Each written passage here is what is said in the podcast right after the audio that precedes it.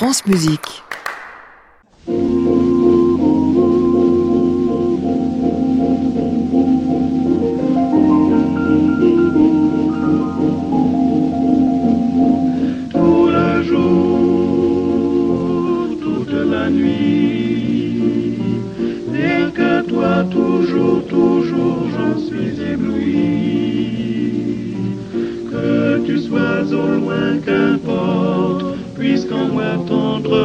Je t'emporte, oh mon amour, nuit et jour.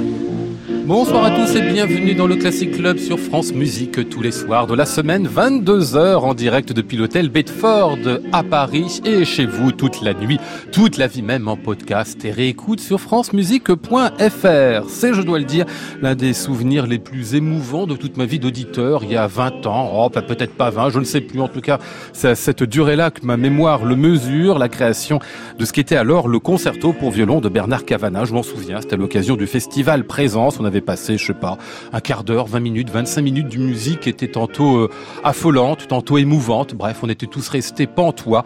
Et moi, comme une, euh, comme on dit quoi, bah, quelqu'un qui a des larmes dans les yeux, une madeleine, c'est ça. Enfin, une vache qui pleure. Bref, qu'est-ce que je voulais que je vous dise? Quand on a des émotions musicales comme celle-là, on s'en souvient. Et c'est pour cela que pour la création du second concerto de Bernard Cavana, j'ai convié tout le monde ce soir, la créatrice du rôle, si j'ose dire, Noémie Schindler, le chef d'orchestre Harry Van Beck et le principal intéressé Bernard Cavana lui-même. Il y aura même avec nous Marc Monet, celui qui sert évidemment de calembour ce soir pour nous parler du Printemps des Arts de Monte Carlo. Nous sommes ensemble jusqu'à 23h. Bienvenue à tous dans le Classic Club.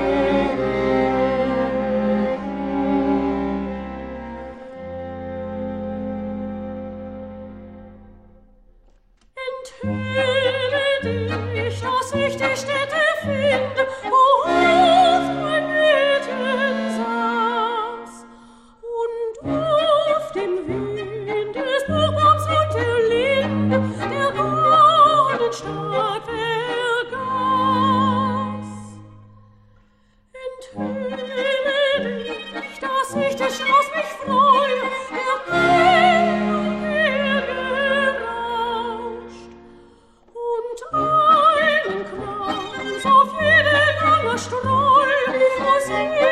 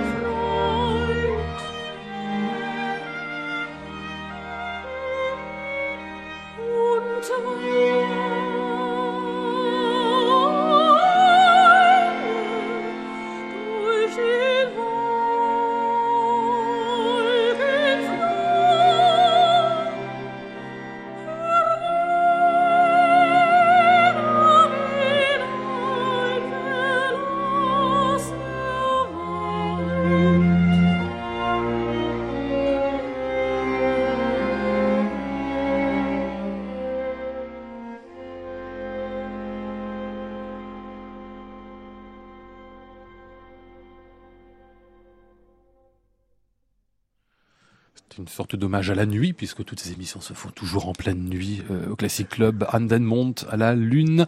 C'est une transcription de Bernard Cavana de ce lied de Franz Schubert qui était chanté ici par euh, Isa Lagarde. On avait parlé de ce disque lors de sa sortie il y a un an. Bonsoir Bernard Cavana. Bonsoir. On va pas parler de Schubert avec vous ce soir, mais je trouve que c'est une jolie manière d'entrer dans, dans, notre émission, Oui. un petit peu de manière nocturne, et pour parler peut-être de votre donc premier concerto il y a 20 ans, en 99.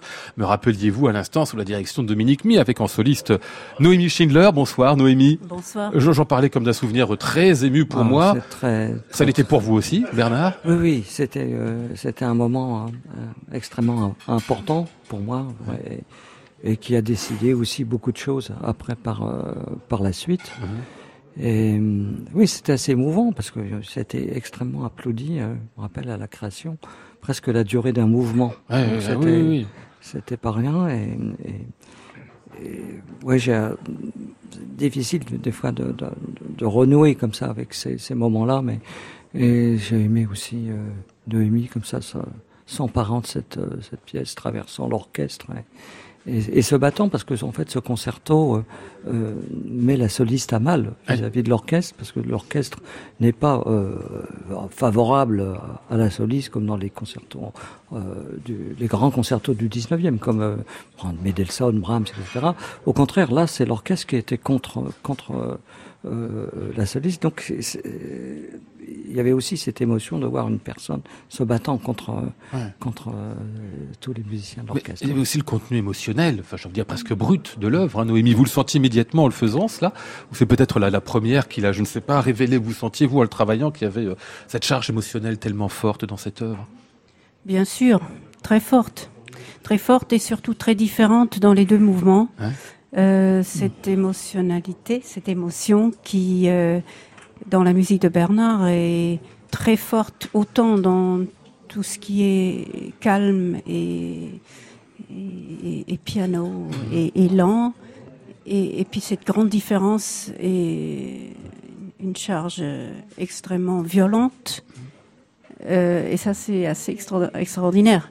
Ce C'est dans tous les domaines, en fait. Ouais. L'émotion est- est très, très, très, très forte. Que ce soit une émotion forte ou une émotion tenue. C'était une œuvre de deuil, si je me souviens bien aussi, euh, Alors Bernard oui, c'est- curieux, oui, parce que le deuxième mouvement, en fait, a été une euh, une sorte d'adaptation de deuxième mouvement d'un trio que j'ai moi-même adapté après d'une musique de danse que j'avais écrite pour euh, Angelin Préljocage, c'était dans, les années 90, il y avait un spectacle comme ça de danse, et j'avais fait un petit, un petit moment, euh, euh, et je me suis dit, tiens, ça pourrait être aussi une, une étude. Donc je suis passé par le, le trio avec accordéon, qui, est- qui est aussi avec le disque de Schubert, et puis après je l'ai développé pour le concerto pour, euh, pour violon.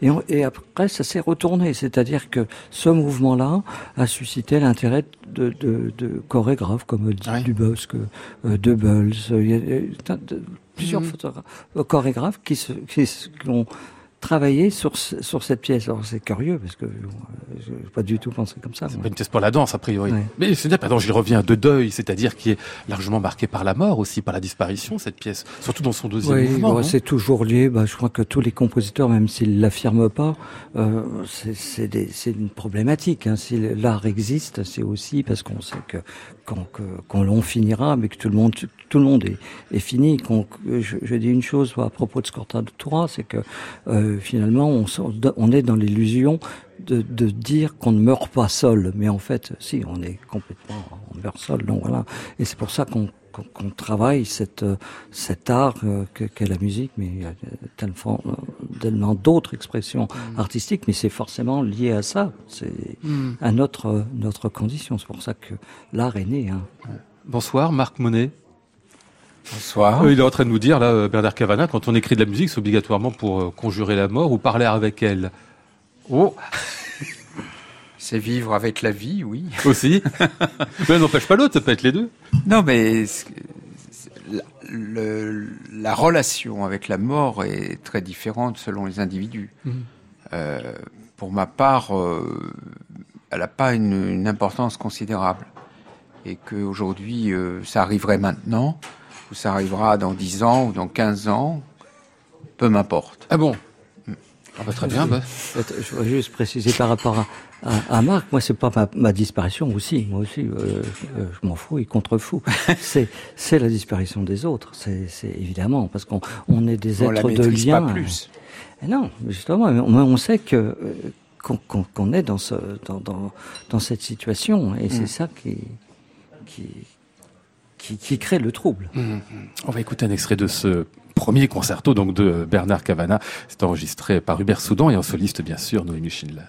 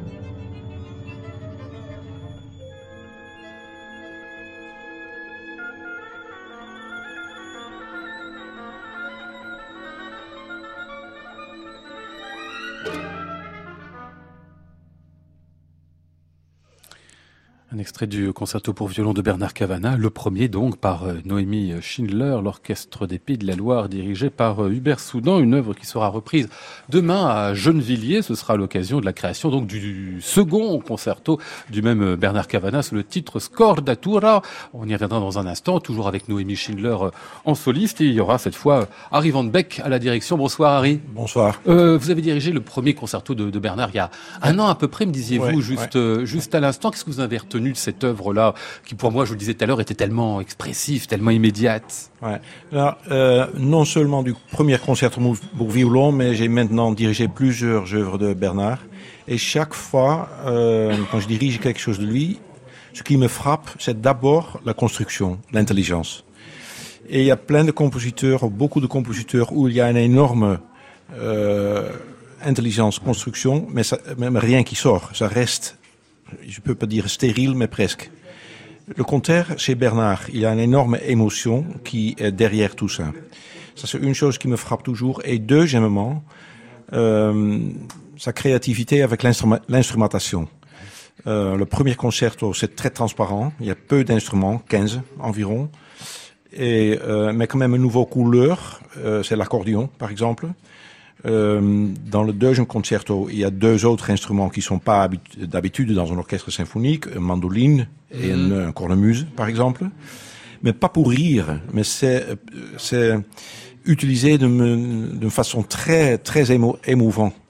Euh, donc ces deux éléments, euh, j'adore dans la musique de, de, de Bernard. Ah ouais, D'avoir des instruments un petit peu Ouais, hétérogènes, hein, Bernard ouais, Cavana. bah, J'adore venir ici, hein, parce qu'à chaque fois, j'ai On vous droit dit à des choses sympas, à hein. C'est pas d'abord ça reluire, on vous dit qu'on vous aime. De quoi se plaint-il Pardon, J'ai envie de, de répondre en disant une phrase d'Aurel Stroé, qui est un compositeur que, Ouais. que, que, que j'admire beaucoup, ouais, qui m'a beaucoup influencé aussi. C'est ils disent que les œuvres ne sont pas faites pour être applaudies par le public, mais pour poser des questions au public. Voilà. Donc j'essaie de me retrancher là-dessus. Merci Harry. Hein.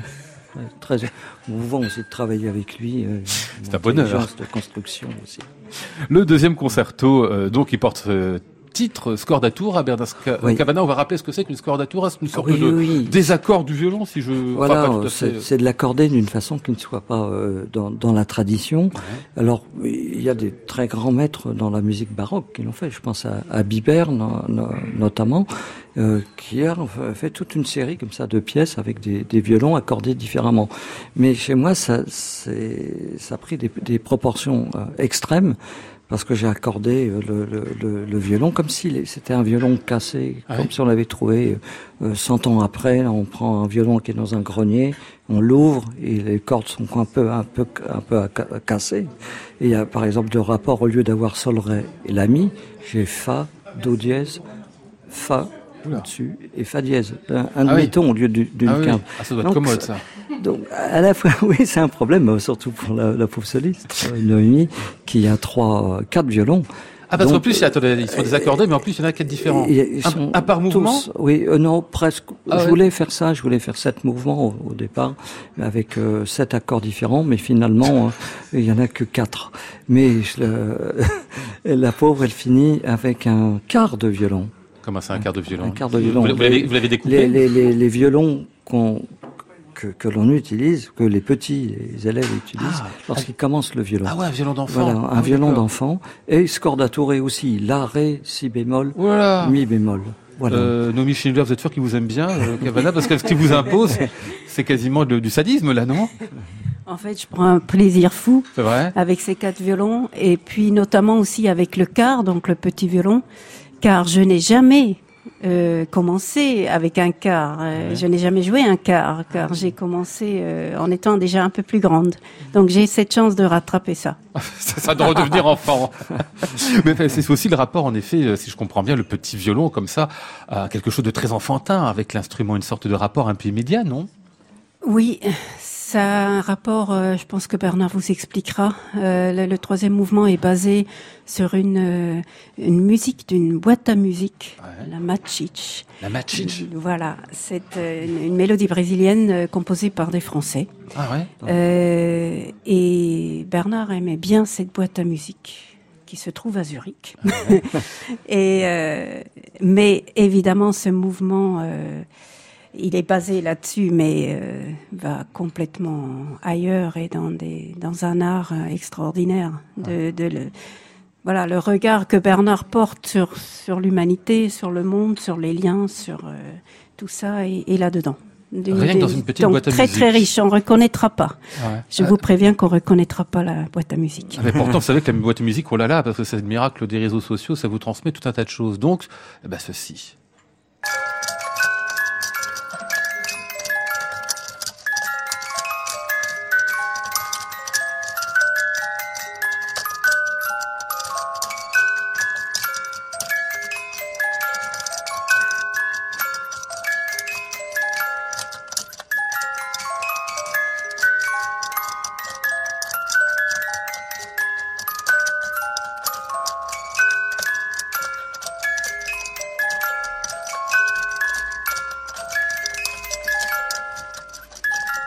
Alors là, voilà la boîte à musique. J'ai l'impression que je connais cet air, Bernard Cavana. C'est Ah quoi oui. ça? Oh, C'est la, la, c'est ouais. au tout début de l'orchestre, il y a une mâchoire d'âne. Mâchoire d'âne. Mâchoire d'âne, c'est pas vegan, c'est pas un instrument vegan, c'est vrai une vraie mâchoire d'âne. Et le percussionniste repr- reproduit un petit peu ces, ces mouvements de mécanique Ah du, du jouet. Et l'orchestre reprend le, le- les notes du thème, mais dans un, un côté un peu euh, mort à Venise. Hein. La cinquième au moment là. Oui, c'est presque un peu Mahler, Mahler qui, qui sort là. Oui, c'est ça. ouais. Ouais. Si je comprends bien, il reste pas grand-chose de la boîte à musique. En fait, c'est juste une inspiration un peu lointaine. Et vous prenez les éléments, vous les, vous il reste- déstructurez. Il reste, c'est Il ça reste qui quand est même. incroyable. Oui, oui, oui. C'est- Ça reste jusqu'à. À la fin, il est donné un peu au Glockenspiel aussi. hein. C'est là qu'on peut parler de la construction, comme disait Harry. C'est incroyable la construction de, de ce mouvement. Et avant, il y a des mouvements euh, très virtuoses avec un autre violon, avec une scordature. Et on entend du Radzeski, un petit peu la marche. Ah oui. Et puis les gens commencent à applaudir parce que le mandoliniste a un fouet. Et il va fouet. les gens. Un fouet, un fouet de celui de Ravel, hein, qui ouvre le concerto. en Ah oui. Et on ne fouette pas encore. Ça viendra plus tard. Quoique, chez Marc Monet, j'ai vu une œuvre, je me rappelle, au Festival de Metz, où il y avait un fouet, non, où Un vrai sur fouet un petit chariot, mais ça, c'était euh, l'époque kagelienne. Il fait une tête comme si c'était pas lui.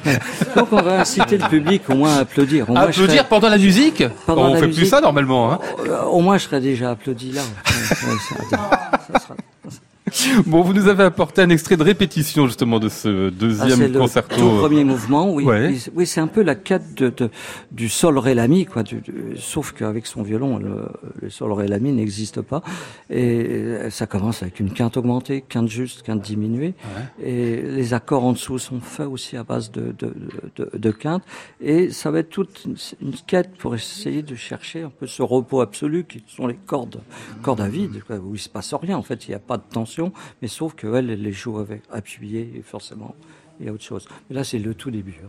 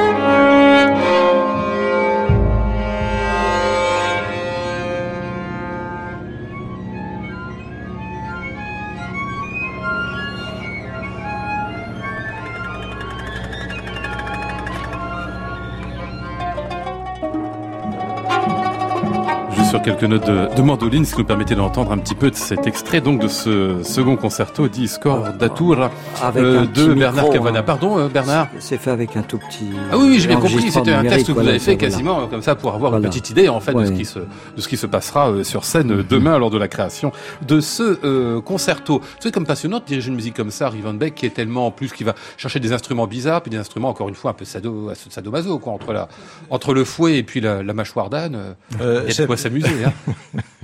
Mais, ah oui, c'est passionnant, c'est vraiment, mais surtout difficile Ouais. pour l'oreille. Parce que l'ex- l'extrait qu'on vient d'entendre, euh, c'est facile, entre guillemets, pour, pour l'oreille, mais il y a des endroits où il y a un polyrythmique euh, très développé et c'est très difficile de, de contrôler euh, de ce qui se passe dans l'orchestre. Oui. Euh, donc après deux heures de répétition, moi je suis épuisé. Euh, Bernard, merci beaucoup. Non, Ah non, non, non, mais c'est vraiment un plaisir de diriger. Euh, les deux concertos sont très différents pour diriger. Le, le premier concerto, euh, relativement très facile à diriger. Parce que la musique est très transparente. Tu peux tout tout contrôler quand tu es devant l'orchestre. Avec le deuxième, c'est c'est complètement différent. Là, il faut vraiment de temps en temps des groupes par, par groupe.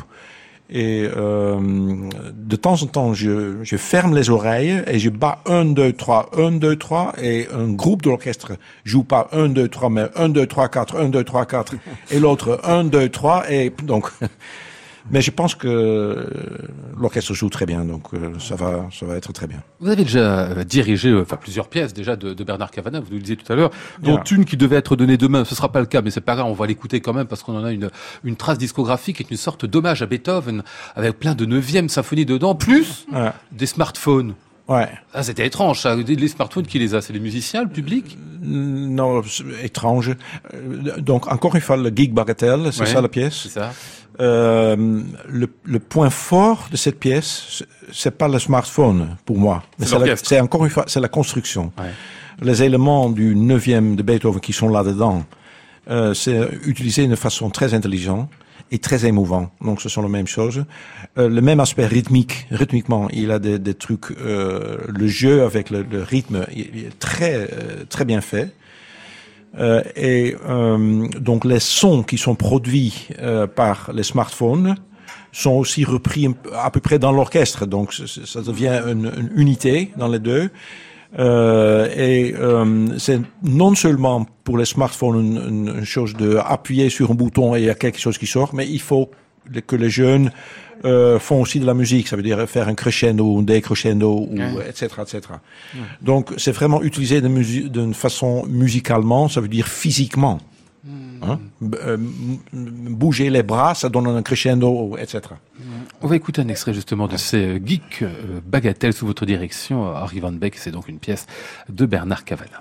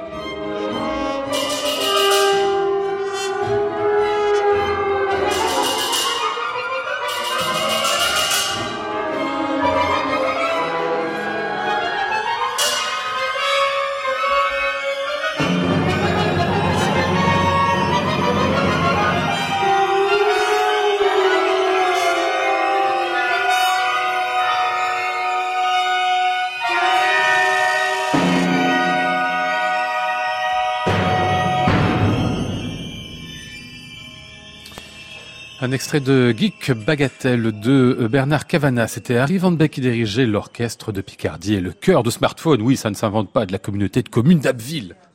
Classic Club, Lionel Esparza, France Musique. Qu'on appelle un ensemble ad hoc juste pour la, la situation. Euh, oui, euh, j'ai l'impression que vous travaillez beaucoup, Bernard Cavana. Enfin, ces derniers temps, vous allez me dire, ça fait longtemps.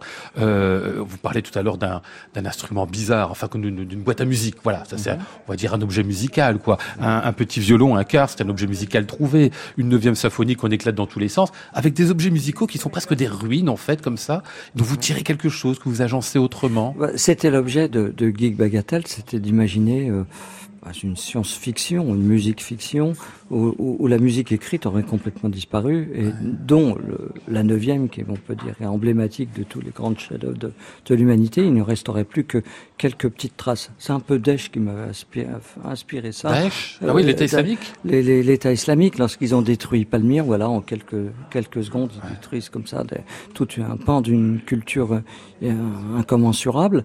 Et, et voilà, c'est ce que, ce que je, je suis projeté en fait dans un temps futur, parce que j'ai plus l'impression que notre société, euh, par cette mondialisation aussi, euh, soit prête à, à, à permettre aux, aux jeunes générations d'avoir la patience comme ça de, de, de s'accaparer des, les œuvres de- du passé. Euh, Je pense aux grandes œuvres de Berg, de Debussy, de Ravel, de, de Beethoven. Et, et je me suis imagi- imaginé ça, donc euh, euh, quel- quelques fragments de, de la neuvième de Beethoven, comme ça, épars, parfois avec des objets incongrus, comme on trouve à Delphes une bouteille de coca ou une rampe euh, euh, pour, euh, pour handicapés en béton, etc. Voilà, c'est un peu ça. Ah ouais, de mélanger tout ça, comme si les, les Voilà. temps se trouvaient un petit peu intéressant tout ça. Euh, Marc Monet, ça vous inspire ce qu'on est en train de raconter sur les objets trouvés, sur le, sur les ruines? Je crois que vous n'êtes pas trop construit avec le passé, vous, mais vous en mettez peut-être plus dans vos œuvres que vous ne, que vous ne semblez le dire officiellement. Moi, je suis un compositeur du 19e. hein. Ah, toi, ça, ça, c'est, ça c'est Bernard Cavana qui a dit ça, c'est pas Marc. Alors, je suis peut-être un compositeur du 21e. Ah oui, peut-être. Non, la vision de, euh, c'est vrai que le, le, le rapport à la société euh, pour un, pour un créateur en général, pas forcément que pour la musique, est une relation fondamentale. C'est tout à fait évident. Ceci dit, on a euh, une façon euh, de, de, le- de se l'approprier, de la vivre et de la transmettre forcément différente.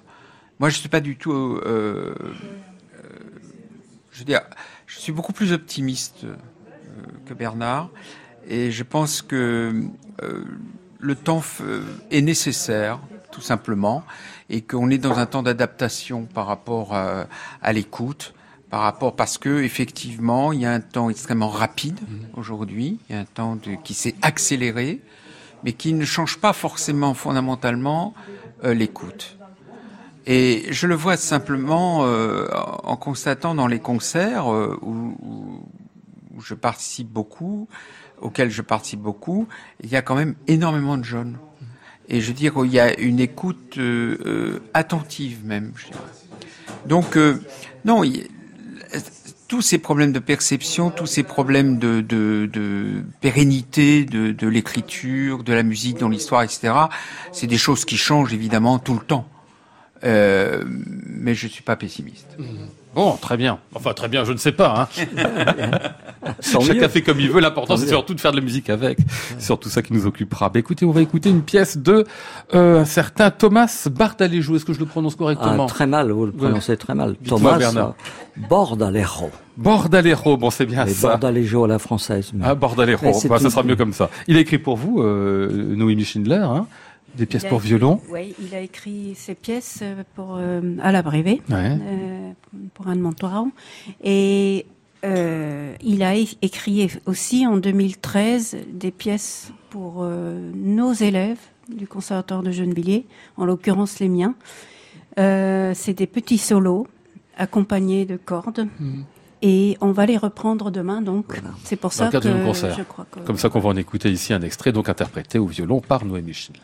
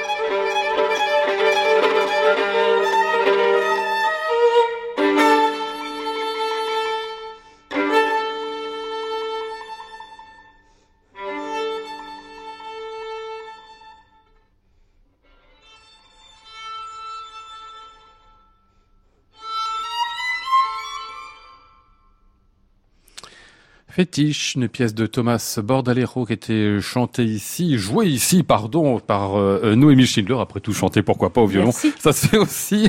Une pièce qui sera donc euh, redonnée euh, demain à l'occasion de ce concert qui permettra d'entendre en création Scordatura, En le... fait, c'est c'est- pardon, c'est pas la pièce fétiche qui sera donnée. En fait, c'est une autre composition de Thomas Ah, pardon. qui sont sept, euh, neuf solos pour jeunes instrumentistes, parfois des, des, des, des petits jeunes qui jouent sur des quarts de violon, mais en position soliste. Ensuite, ils regagnent l'ensemble à cordes. C'est vraiment des petites merveilles, des mini, des haïkus qu'on pourrait dire de, de concerto pour violon. Mais c'est merveilleux. Il avait écrit ça pour la classe de Noémie Ouais.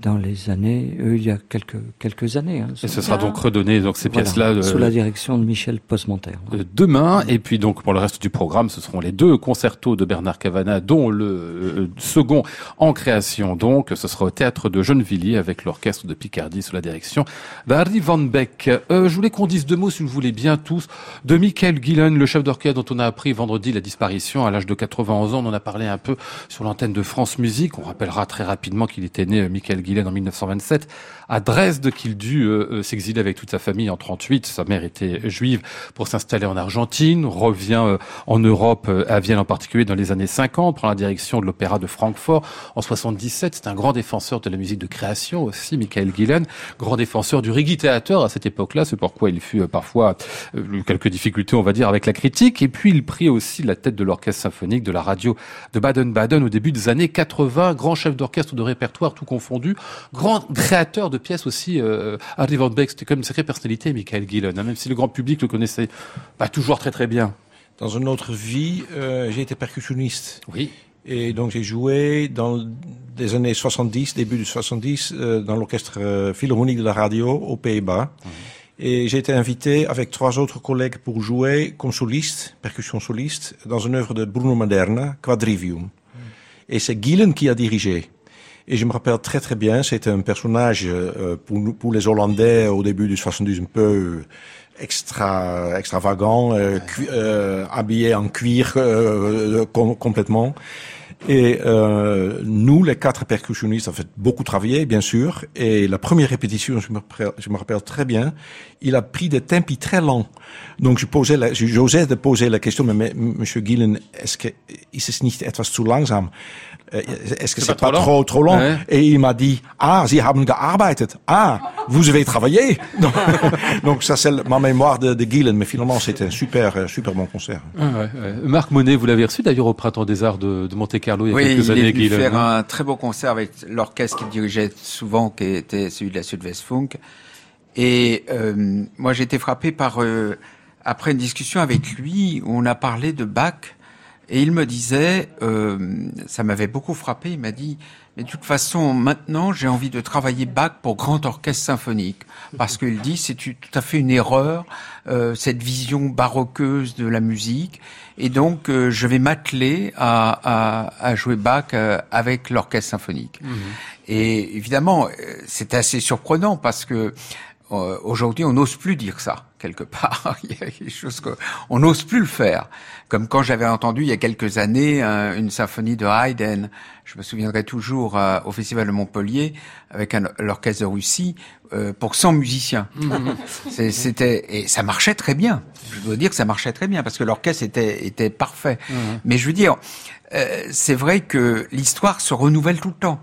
Et, et, là, il avait une idée vraiment euh, forte de vouloir euh, reprendre ces pièces euh, de Bach pour orchestre. Mais je trouve ce que vous dites, je suis bien d'accord. Mais par rapport au baroque classique, les dernières années, on a fait des erreurs, j'en suis sûr. Parce que en général, on dit baroque, c'est petite, effectif.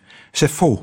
Ça dépend la ville, euh, Corelli, ces concerto grossi étaient joués par 60 musiciens à cette époque. Aujourd'hui, on fait 15 mm. ou 16. Euh, donc ça, c'est devenu une, une, une, façon de jouer baroque. On dit c'est comme ça le baroque. Ça, c'est faux totalement. Baroque, c'est quoi? À Leipzig, à Londres, à Berlin, euh, tout était différent. Ça dépend euh, combien d'argent il y avait, comme aujourd'hui pourquoi l'un orchestre 110 musiciens et l'autre 60 et l'autre 15 C'est l'argent, tout le monde sera 150. C'est le luthier, le diapason des instruments. Aujourd'hui, tout est standard, hmm. pas à l'époque. Donc, euh, je suis bien d'accord avec Michael Gillen. Et en plus, c'est pas le premier, Stokowski, quelques années avant. Donc, euh, c'est pas nouveau du tout. Hein. Hmm. On va écouter, si vous voulez bien, euh, Michael Gillen diriger ici, puisqu'il a fait une intégrale fort remarquée et très belle des euh, symphonies de Gustav Mahler. Voici l'ouverture de la deuxième symphonie. Les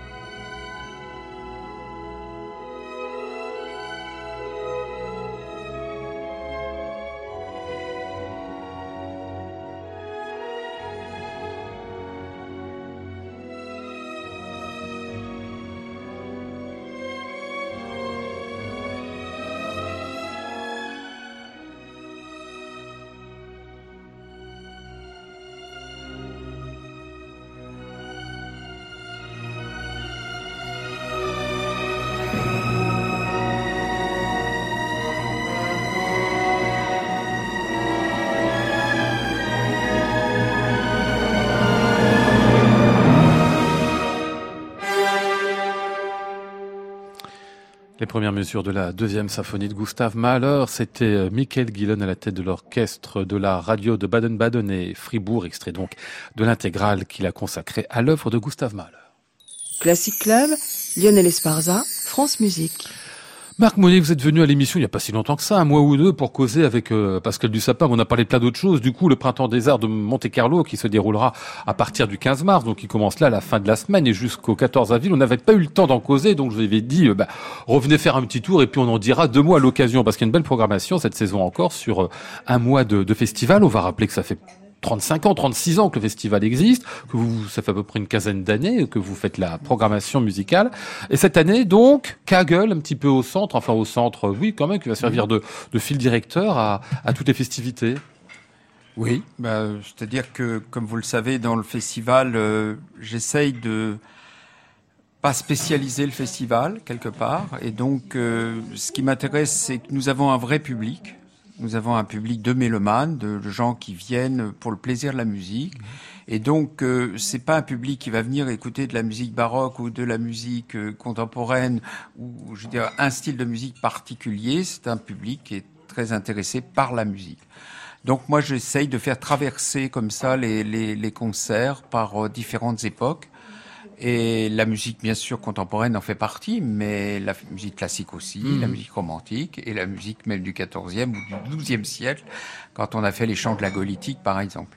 Euh, je, je reviens sur Kagel quand même, parce qu'il y aura plusieurs concerts, il y aura plusieurs concerts autour de Beethoven aussi. On sait que Kagel avait une véritable, je sais pas si c'est une fascination, enfin une haine-amour pour euh, pour Beethoven. Vous diffuserez d'ailleurs le, enfin diffuserez, c'est un film, hein, le Ludwig van de Oui, Maurizio oui. Kagel. On donnera le, le film de, de, de Kagel, Ludwig van, qui est un film euh, absolument étonnant, je dois dire, que, où on voit justement le, la- les premières scènes est extraordinaires. On voit arriver Beethoven euh, dans, dans sa maison, qui est aujourd'hui un musée, et on ne voit que ses pieds arriver Mhm. d'ailleurs. On ne voit jamais Beethoven, évidemment. Ouais.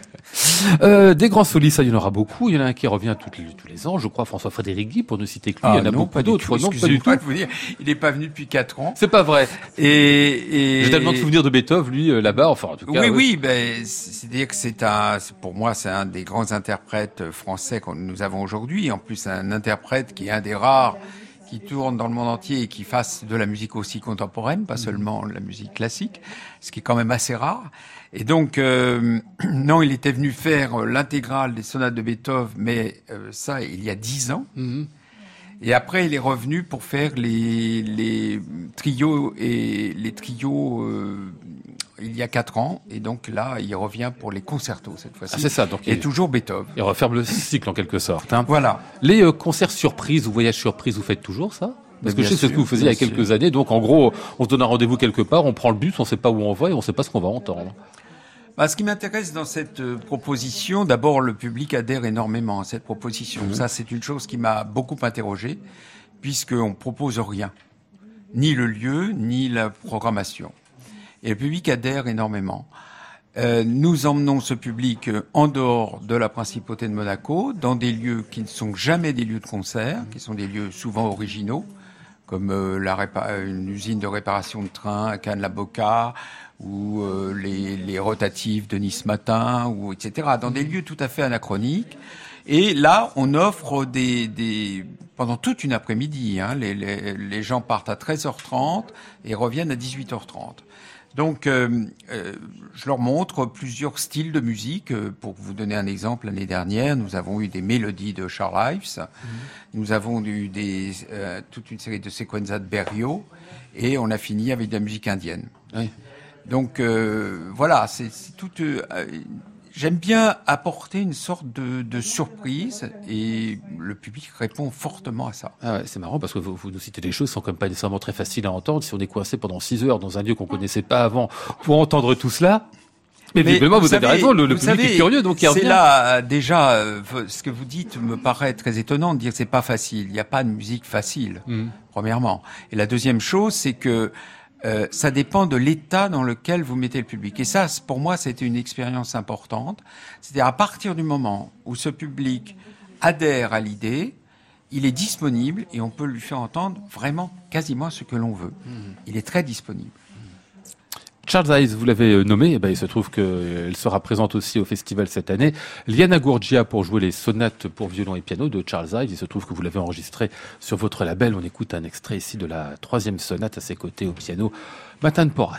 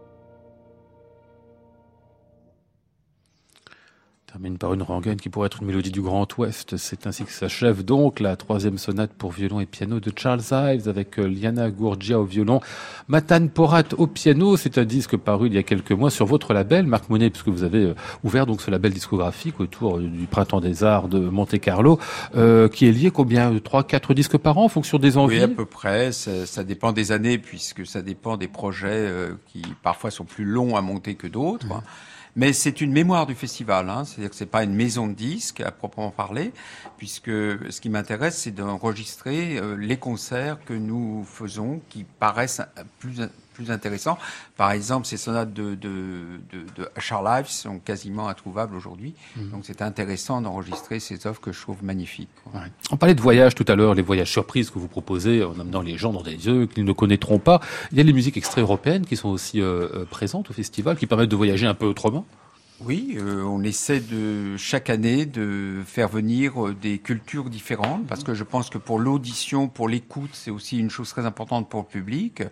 Cette année, ce seront des musiciens du Touva. C'est le Touva, c'est un tout petit territoire qui est du côté de l'ex-URSS, qui est au-dessus de la Mongolie, et c'est de la musique mongole, hein, je veux dire. euh, pour être plus plus direct, et c'est, vous savez, c'est tout ce chant diphonique qui, Ah oui, euh, oui. qui est absolument magnifique.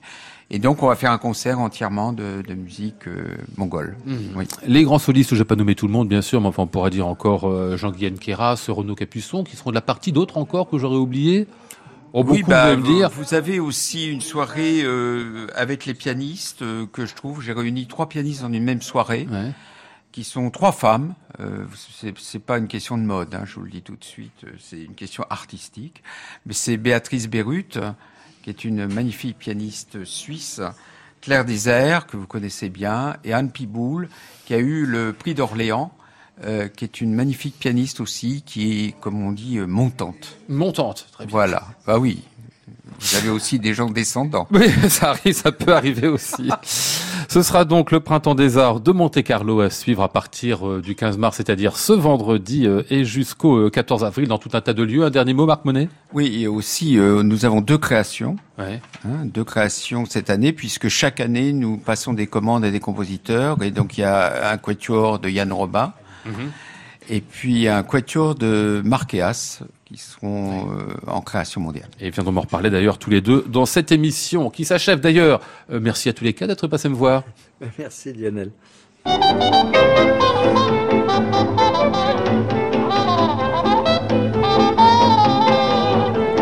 Nous étions ce soir avec Flora Sternadel, Maud Nourri, Antoine Courtin, Olivier Leroux et Lucien Lefebvre. Voici le ciel peuplé de ces moutons blancs. Voici la mer troublée, spectacle troublant. Je vous retrouve demain mardi sous le titre Accord baroque. Nous serons avec Marco Horvat, Damien Guillon et Lionel Meunier. J'entends la ville qui me dit bonsoir et moi sur le quai de la gare, je dis de mon mieux des mots d'adieu.